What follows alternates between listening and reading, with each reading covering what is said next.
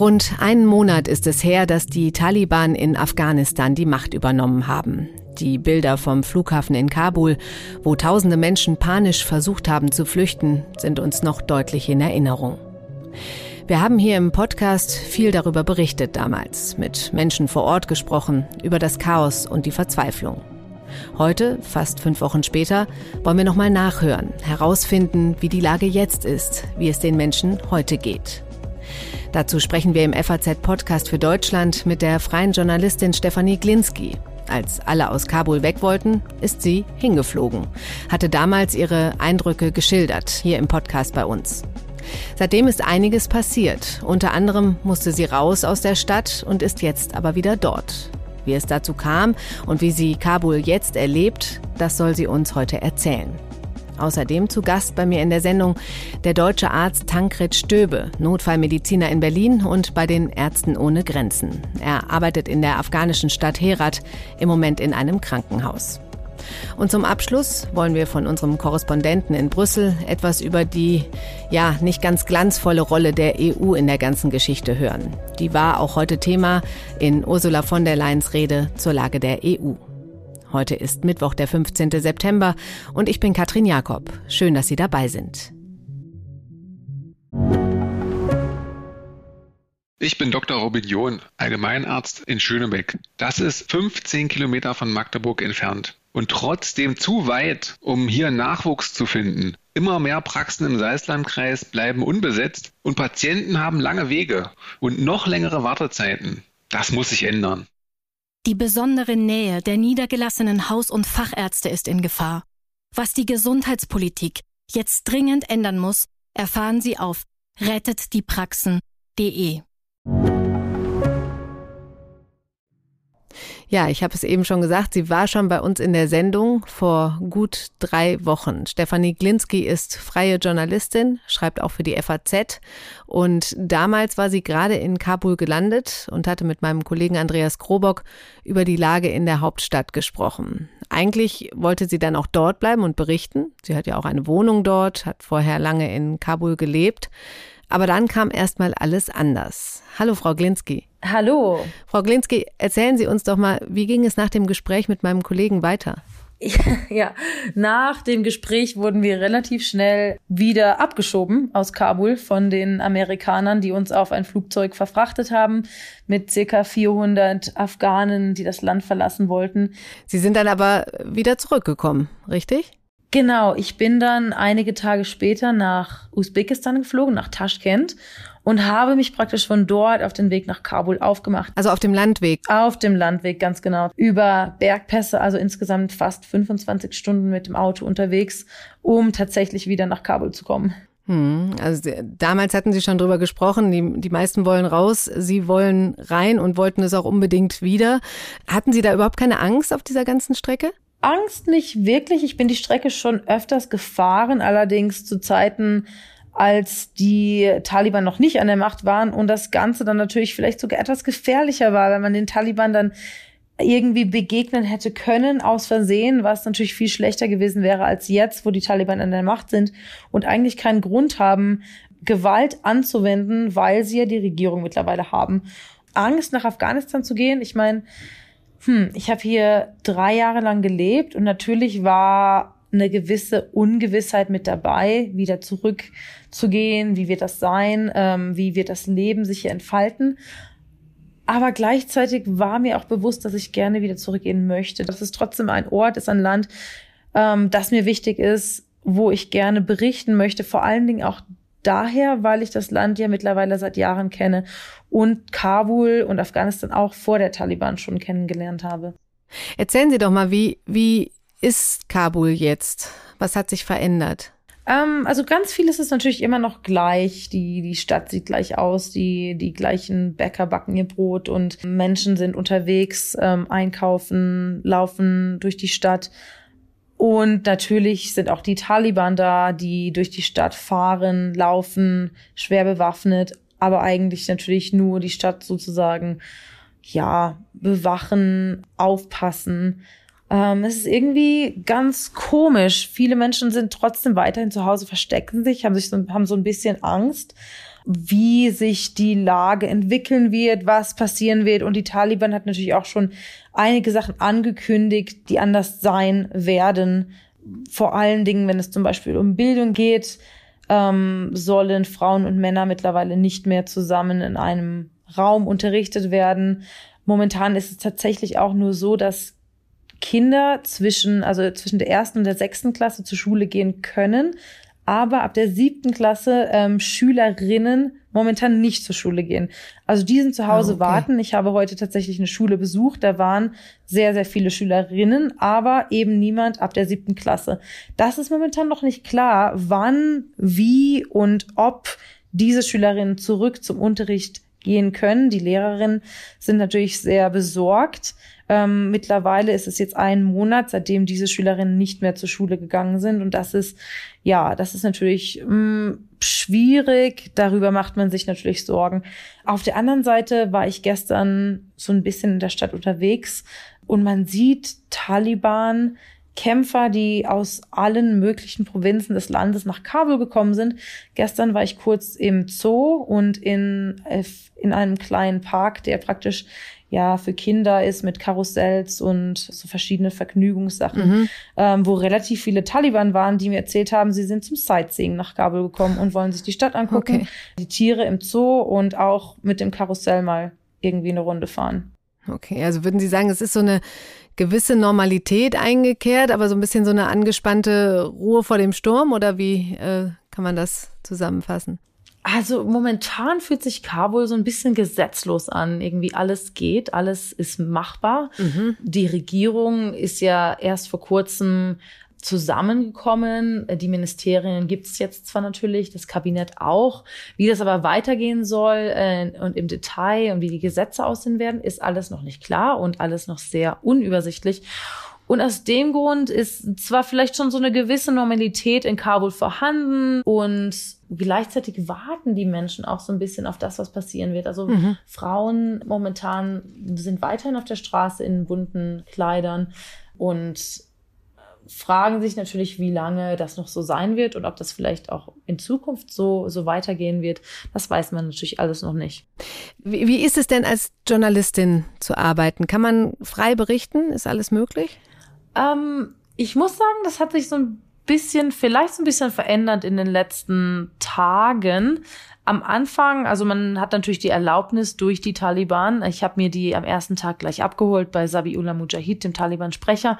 Ähm, mit der Erlaubnis der Taliban kann ich hier berichten. Ich habe einen, einen Brief von denen, den ich dann zeige und damit geht das eigentlich auch. Gleichzeitig gibt es so eine, so eine gewisse Zensur mittlerweile. Also die Frauenproteste, über die ich letzte Woche berichten wollte, das wurde mir praktisch nicht möglich gemacht. Ich bin dort hingegangen, habe meine Kamera ausgepackt und habe sofort eine, eine Gruppe von Taliban-Männern gesehen, die auf mich zugerannt kamen und mir die Kamera wegnehmen wollten und ich dann selber weggerannt bin und ähm, ja, mhm, ich wollte, dass meine okay. Kamera was passiert.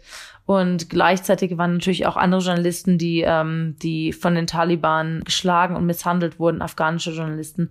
Und ja, von dem her äh, hat die Taliban natürlich dann auch gesagt, dass Journalisten diese Proteste nicht mehr besuchen dürfen und darüber nicht mehr berichten dürften. Das Gleiche habe ich auch erfahren, als ich im Osten des Landes unterwegs bin, wo wir von der Taliban eingeladen wurden zu einer, einer Berichterstattung. Und als wir angekommen sind, das ist eine, eine dreistündige Fahrt durch den Berge, also es ist nicht, nicht nebenan, ähm, mal hieß es dann plötzlich, nein, das geht nicht und ihr müsst sofort wieder hier weg. Also ja, also mittlerweile scheint es schon etwas schwieriger zu sein. Wie das mhm. weitergeht, werden wir sehen. Ich versuche immer noch so gut es möglich ist zu arbeiten. Meistens geht das auch, aber so kleine Veränderungen sieht man natürlich schon. Mhm. Sie meinten, die Menschen warten so ein bisschen drauf, was passiert. Man hat ja jetzt auch von Demonstrationen in Kandahar gehört. Wie beurteilen Sie das denn? Ähm, werden die Menschen mutiger? Das, was mir die Menschen erzählen und was ich wirklich auch sehe hier, ist, dass die Menschen sich über die letzten Jahre, Jahrzehnte verändert haben. Mhm. Ähm, Frauen sagen das natürlich ganz, ganz oft. Wir sind nicht mehr die gleichen Frauen wie von 1996. Wir wollen unsere Freiheit, wir wollen unsere Bildung, wir wollen unsere Rechte und wir lassen uns die nicht nehmen. Auf gar keinen Fall. Viele junge Frauen, mit denen ich gesprochen habe, sagten mir, dass sie lieber ähm, auf die Straße gehen und protestieren, egal was das bedeutet, selbst wenn es bedeutet, dafür zu sterben, verletzt zu werden, aber sich die Freiheit nehmen zu lassen, zu Hause zu bleiben, das wollen die Menschen nicht. Und das haben wir jetzt auch in Kandahar gesehen, dass viele, viele Menschen protestieren und einfach nicht das ganz still hinnehmen, diese, die, die neuen Regelungen, neue Gesetze, sondern dass Menschen wirklich selbst entscheiden wollen, was passiert in ihrem Land. Sie haben diese Regierung natürlich nicht gewählt. Die Regierung wurde den Afghanen aufgezwungen, aber jetzt gibt es natürlich sehr, sehr viele Menschen, die da wirklich ganz stark gegensetzen gegen das, was die Taliban entscheidet. Und die Menschen gehen auf die Straße furchtlos und ja, sehr, sehr mutig eigentlich. Hm. Drängen denn immer noch Menschen ähm, zum Flughafen und wollen weg oder hat sich das gelegt? Nein, nein, der Flughafen ist ganz leer. Ähm, das ist alles wieder ganz normal. Also ich war auch vor ein paar Tagen dort. Die Flüge innerhalb des Landes gibt es mittlerweile auch schon wieder, innerhalb zumindest in die größeren Städte. Also die afghanischen Airlines, die, die funktionieren. Auch internationale Flüge gibt es nach Pakistan und nach Doha. Das hat sich praktisch wieder komplett normalisiert. Was das bedeutet, sind zwei Sachen. Auf der einen Seite, wie gesagt, der Flughafen ist offen. Es gibt ein internationales Team, was sich da bemüht, auch weiter so zu arbeiten, dass es viele mehr internationale Flüge gibt in der Zukunft. Und auf der anderen Seite bedeutet das natürlich wieder, dass es Wege gibt, aus Afghanistan rauszukommen. Und Menschen versuchen das natürlich auch weiterhin. Also es gibt Menschen, die sich jetzt mittlerweile Flüge nach Pakistan buchen. Wenn es wieder Flüge in die Türkei geben wird, in die, in die Arabischen Emirate, dann kann ich mir auch gut vorstellen, dass Menschen versuchen werden zu gehen, aus Afghanistan rauszukommen. Frau Glinski, wie sind denn Ihre weiteren Pläne? Wollen Sie erstmal in Kabul bleiben und weiter berichten? Also ich bin jetzt noch ein paar Tage in Kabul und wollte dann auch ein bisschen reisen gehen außerhalb, runter nach Kandahar und Helmand. Da ist natürlich, es wird wahrscheinlich sehr interessant, weil die Taliban natürlich dort auch ähm, ja ihren Beginn, ihren Ursprung hat sozusagen. Ähm, ja, also es bedeutet vielleicht für die nächsten Wochen ähm, bin ich ein bisschen unterwegs auf den Straßen Afghanistans und ansonsten wieder in Kabul. Ja, dann wünsche ich Ihnen dabei viel Glück und Erfolg, bedanke mich für das Gespräch und ja, passen Sie auf sich auf. Vielen Dank, ja. Als nächstes spreche ich mit Tankred Stöbe. Er ist Notfallmediziner in Berlin, hilft seit Jahren in Krisen- und Konfliktregionen und ist bei Ärzte ohne Grenzen. Heute war er den ganzen Tag im Flieger unterwegs und jetzt habe ich ihn doch noch für ein kurzes Gespräch erwischen können. Vielen Dank, Herr Stöbe, dass Sie sich die Zeit nehmen. Wo erwische ich Sie denn jetzt gerade? Ja, schönen Abend, Frau Jakob. Ich bin äh, in Tadschikistan gerade gelandet. Ein spannender Tag. Es ist ein unglaublich spannender Kontext, äh, Afghanistan. Und es ist wirklich fast jeden Tag wie ein Live-Krimi, so habe ich den Eindruck. Äh, und da mitzumachen ist neben allen schwierigen und tragischen Momenten eben auch im Moment sehr, sehr relevant und spannend. Sie arbeiten aber eigentlich in Herat in, in einem Krankenhaus, oder? Genau, im Grunde genommen ein bisschen übergeordnet. Also ich bin der medizinische Koordinator für den westlichen Teil Afghanistans für Ärzte ohne Grenzen. Und da sind natürlich jetzt im Moment fundamentale Umwälzungen und auch die Frage, wie passen wir unsere medizinisch-humanitären Programme neu an? Was können wir mehr machen? Der Bedarf ist riesig. Die an Anfragen an uns, die ähm, nehmen auch jeden Tag zu. Nun haben ja ganz viele die Sorge geäußert, dass sich eine humanitäre Katastrophe anbahnt. Können Sie das bestätigen? Wenn die Welt nicht massiv gegensteuert, wird es darauf hinauslaufen, ähm, vor allem durch die Kürzung der Weltbank, äh, auch der Europäischen Union und der, der amerikanischen Gelder das sind ja viele Milliarden, die dort ähm, jetzt im Gesundheitssystem fehlen, auf die sie jahrelang dort auch angewiesen waren. Und äh, überall schließen Kliniken, ähm, Organisationen kehren nicht zurück, Ärzte ohne Grenzen. Wir sind ja die ein, mit die einzige, die privat finanziert und vor Ort geblieben ist und auch noch dort arbeiten kann. Das heißt, äh, wir sehen eben auch jetzt mehr Patienten, weil eben andere Gesundheit, Gesundheitsakteure ausfallen und das macht die Arbeit für uns schwieriger. Also wenn die Mittel weiter eingefroren bleiben, dann sieht es ganz düster aus. Hm, hm. Was sind denn da die größten Probleme? Woran fehlt es? Also Sie sagen, die Mittel sind eingefroren worden, aber woran, woran fehlt es ganz konkret? Ganz konkret ähm, fehlt es an den Gehältern. Ähm, ich habe mit äh, vielen Ärzten, Pflegenden gesprochen aus dem Gesundheitssystem, die seit Monaten keine Gehälter mehr bekommen. Und äh, die arbeiten trotzdem freiwillig weiter. Ähm, ein Pädiater, ein Kinderarzt, der mir sagte, er tut 250 Stunden im Monat arbeiten. Das äh, wird in keinem deutschen Rechts, in keinem deutschen Arbeitsrecht erlaubt sein und nebenher trotzdem noch sieben mal äh, Nachtstunden in einem Privatkrankenhaus. Und das ist sein einziges Einkommen, 70 US-Dollar. damit muss er und seine Familie auskommen. Also die Afghanen zeigen ein unglaubliches Engagement im Gesundheitssystem, aber es, es fehlt. Es fehlt dann an Sprit, äh, um die Generatoren zu betreiben. Es fehlt an Medikamenten, Schutzausrüstung. Es fehlt wirklich an allem. Hm. Hat sich denn die Lage nach der Machtergreifung der Taliban nochmal verschlechtert oder war es vorher die, die, war vorher die Gesundheitsversorgung auch schon so schlecht? Und das, Frau Jakob, ist ein ganz wichtiger Punkt. Sie war eben schon schlecht. Und das ist manchmal jetzt so ein Narrativ, den ich erlebe oder höre, dass jetzt 20 Jahre alles gut und besser wurde und jetzt fällt es in den Abgrund. Und so war es nicht. Es war 20 Jahre lang war die Gesundheitsversorgung wirklich rudimentärst. Ähm, die Versorgung äh, der Menschen auf dem Land ist katastrophal. Wir haben mangelernährte Kinder, die viele Stunden reisen mussten und das wiederum geht jetzt besser. Die Sicherheit ist besser überall im Land und das ist eine Verbesserung der Lage. Also die Menschen können sich wieder bewegen, Kranke können in die Krankenhäuser kommen. Das war lange Zeit nicht möglich. Also es ist wirklich ein ambivalentes äh, Bild. Die Kämpfe haben aufgehört. Auch eine spannende äh, Sache heute aus dem Meeting, die ähm, auch die Taliban sagten, jetzt brauchen sie ja kein Geld mehr zum Kämpfen. Das kann jetzt in die Gesundheitsversorgung. Also äh, auch da wirklich mhm. Dinge, die uns vielleicht gar nicht so klar sind, aber ähm, die denken schon mit. Und natürlich, ähm, es ist, äh, das sind natürlich Kämpfer gewesen. Ich will die jetzt auch nicht äh, irgendwie äh, äh, hier aus ihrer äh, schwierigen Verantwortung nehmen, aber die ähm, müssen natürlich jetzt Staatsführung lernen. Das ist schwierig. Und ähm, ja, ich glaube, ähm, es darf, wir dürfen nicht aufhören, nach Afghanistan zu gucken und nur weil jetzt da eine andere Macht äh, ist. Äh, für 40, fast 40 Millionen Afghanen ändert sich der Alltag gar nicht so sehr. Die wollen überleben, die wollen ähm, was zu essen haben, die wollen ihre Kinder zur Schule schicken und und ich glaube, das dürfen wir nicht vergessen. Die Politik spielt kaum eine Rolle. Die haben seit 40 Jahren Bürgerkrieg. Die, die Afghanen sind sehr resilient und versuchen da irgendwo durchzukommen. Und ähm, ich hatte eine interessante Studie gelesen, wo gefragt wird, was, was behindert euren Alltag? Politik spielt da keine Rolle. Ähm, die wissen Politik, von der Politik können sie auch nichts erwarten. Und äh, das war jetzt 20 Jahre so und es wird wahrscheinlich auch in den nächsten Jahren nicht viel besser. Was sind denn Ihre Erwartungen oder ich muss schon fast sagen, wahrscheinlich Befürchtungen für die nächsten Monate oder auch Ihre Wünsche?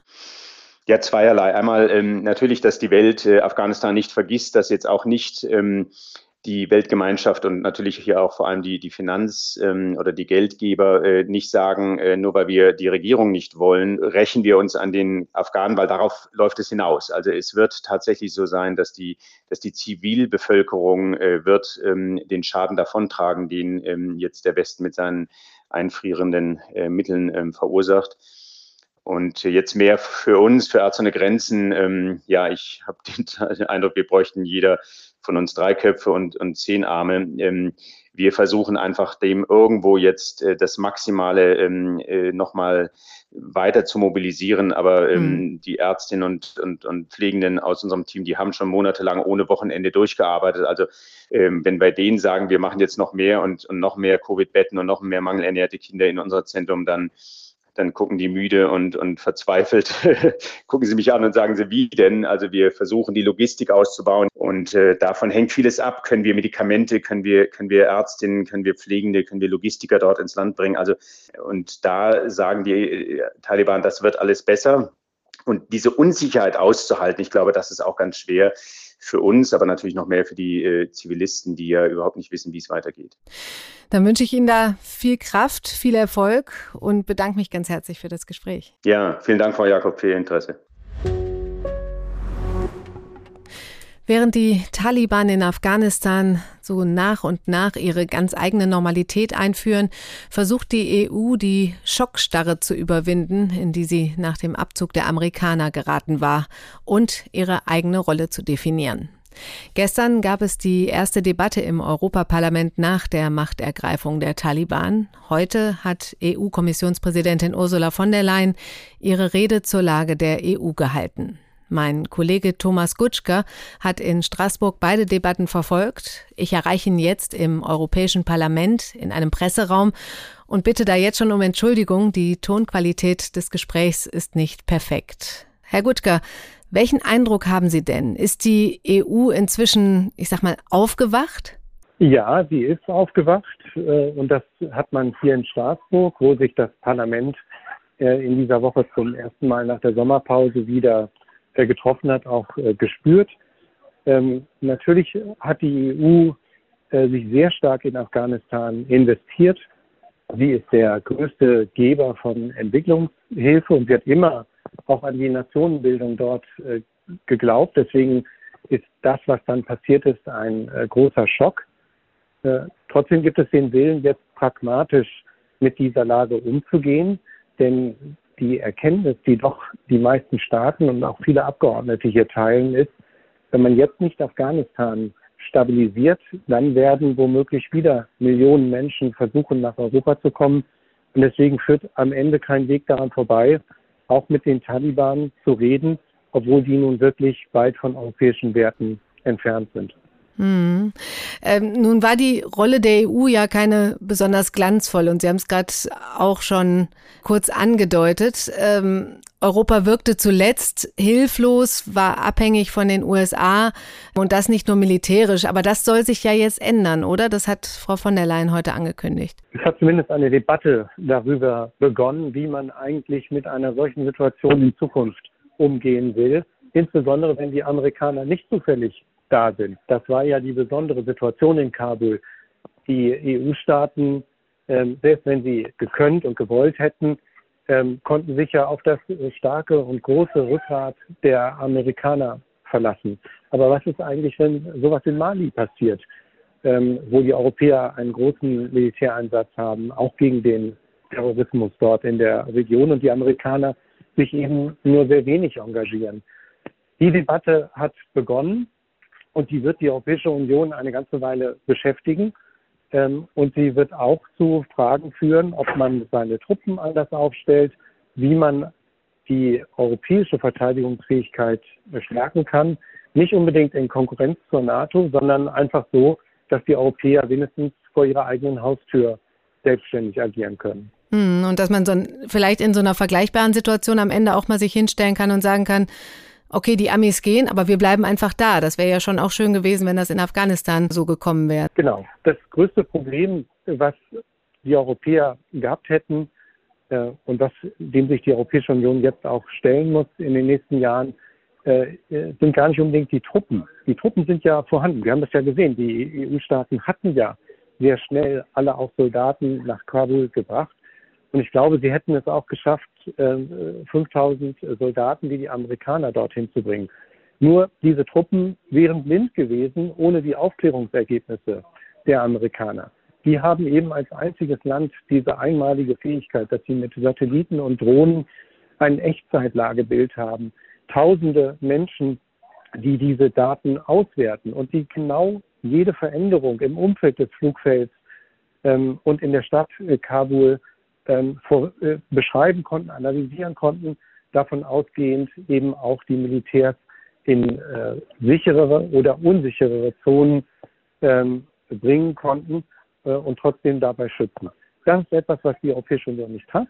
Frau von der Leyen hat heute angekündigt in ihrer Rede zur Lage der Union, dass die Europäische Union ein Lage- und Informationszentrum aufbauen soll, wo sie solche Daten austauscht. Das gibt es bisher nicht. Natürlich ist das etwas, was die Staaten in die Hand nehmen müssen, aber ähm, sie kann als Kommissionspräsidentin auch nicht viel mehr tun, als sie da heute getan hat. Wie geht es denn mit Afghanistan jetzt weiter? Haben die Europäer da eigene Ideen entwickelt, wie sie mit den Taliban umgehen wollen? Sie sagten ja, sie wollen mit denen ins Gespräch kommen oder sie müssen. Ähm, haben die da Ideen entwickelt, wie sie das tun wollen? Also es geht nicht um Anerkennung, das sagen alle. Mhm. Ähm, davon ist man weit entfernt. Die EU-Außenminister haben vor kurzem fünf Benchmarks, wie das dann hieß, festgelegt, also Bedingungen oder Erwartungen an die Taliban und sie wollen abhängig davon enger oder weniger eng mit denen zusammenarbeiten. Das Wichtigste unmittelbar, was jetzt ansteht, ist die Frage, ob man Teile der Entwicklungshilfe wieder freigeben kann. Bis jetzt fließt ja nur Nothilfe, die ist bitter nötig weil äh, immer mehr Menschen darauf angewiesen sind, droht eine schwere Hungersnot. Aber die Entwicklungshilfe spielt da eben mit hinein. Das, äh, man kann als Nothilfe, äh, kann man Lastwagen mit Wasserflaschen nach Afghanistan bringen. Entwicklungshilfe wäre zum Beispiel ein Wasserwerk wieder in Gang zu bringen. Und wenn es möglich ist, solche Dinge, solche Arbeiten mit ähm, Dritten zu machen und das Geld nicht an die Taliban zu zahlen, dann gibt es doch jetzt hier eine spürbare, wachsende Bereitschaft, solche Projekte auch wieder anzuschieben. Hm, aber ich hatte auch gelesen, dass die Taliban ja einige dieser Benchmarks jetzt schon verletzt haben. Wie geht man denn damit um? Ja, das findet keiner toll und die ähm, neue Regierung, die die Taliban vorgestellt haben, enthält zum Beispiel keine Frauen. Sie bildet nicht die Vielfalt, genau. ethnische Vielfalt der afghanischen Gesellschaft ab. Ähm, das sind alles Dinge, die natürlich auch die Zusammenarbeit mit den Taliban erschweren. Ich glaube, im Moment kann man sagen, direkte Zahlungen an die Taliban sind unter diesen Umständen ausgeschlossen. Das ist aber Geld, was auch die Islamisten eigentlich dringend brauchen. Denn bisher war es in Afghanistan 20 Jahre lang so, dass sämtliche öffentlichen Gehälter von Angestellten im Regierungsapparat, von Polizisten und auch von Soldaten von der internationalen Gemeinschaft gezahlt worden sind. Und diese Zahlungen können erst wieder aufgenommen werden, wenn die Taliban ähm, sich auf diesen Feldern anders aufstellen, als sie das bisher getan haben. Okay. Die andere Frage ist an der Stelle aber ja, wollen die Taliban über, also wollen die Taliban überhaupt mit uns sprechen oder finden die uns als EU nach dem ganzen Hin und Her so unwichtig, dass sie eigentlich nur noch mit China, Russland und Amerika sprechen wollen?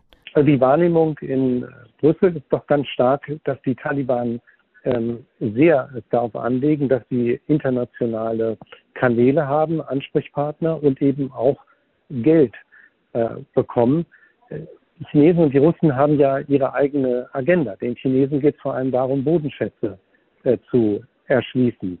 Ähm, natürlich bringen sie damit auch Investitionen ins Land. Aber zum Beispiel, ähm, wie öffentliche Dienstleistungen aufrechterhalten werden, ähm, da sind die Chinesen vermutlich der falsche Ansprechpartner. Das ist, äh, passt nämlich nicht in deren unmittelbares Interesse. Deswegen gibt es schon ähm, die Wahrnehmung, dass man Hebel hat, dass man auch noch Einfluss nehmen kann. Am Ende werden die Taliban natürlich darüber entscheiden. Aber nochmal, die ähm, Maßgabe im Moment ist, wenn man eine starke, große Flüchtlingswelle nach Europa verhindern will, muss man verhindern, dass in Afghanistan ähm, die öffentlichen Institutionen völlig zusammenbrechen. Und darum geht es ja offenbar maßgeblich, eine neue Flüchtlingswelle zu verhindern, auch wenn viele ja gar nicht unbedingt mit solch großen Zahlen rechnen. Aber wie bereitet sich die EU denn vor? Welche Pläne gibt es für den Umgang mit Migranten?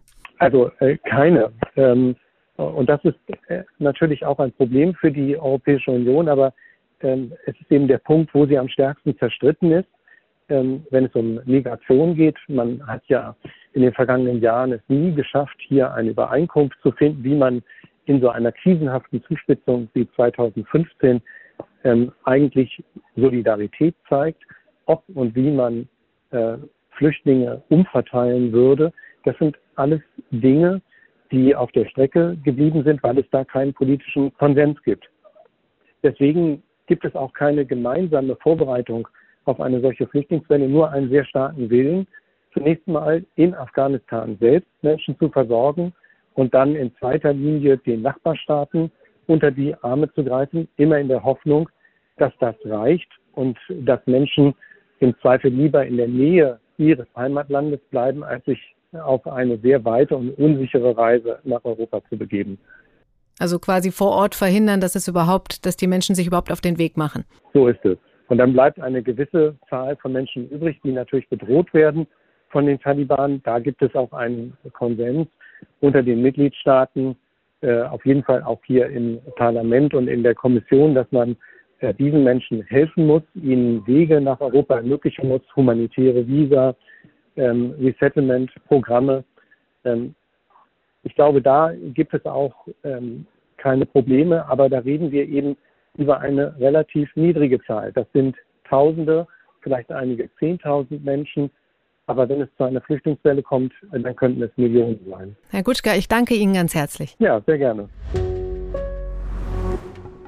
Ja, das war es für heute vom FAZ-Podcast für Deutschland. Ich würde mich freuen, wenn Sie uns Feedback geben zur Sendung an podcast.faz.de oder als Bewertung bei Apple Podcasts. Und damit verabschiede ich mich für heute von Ihnen und wünsche Ihnen noch einen schönen Tag.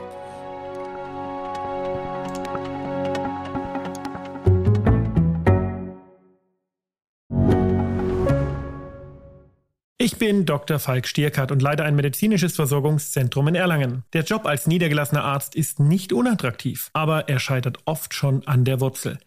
Wenn unser Studiensystem nicht darauf ausgelegt ist, genug Ärzte in guter Qualität auszubilden, wie soll die medizinische Versorgung in Mittelfranken dann gedeckt sein?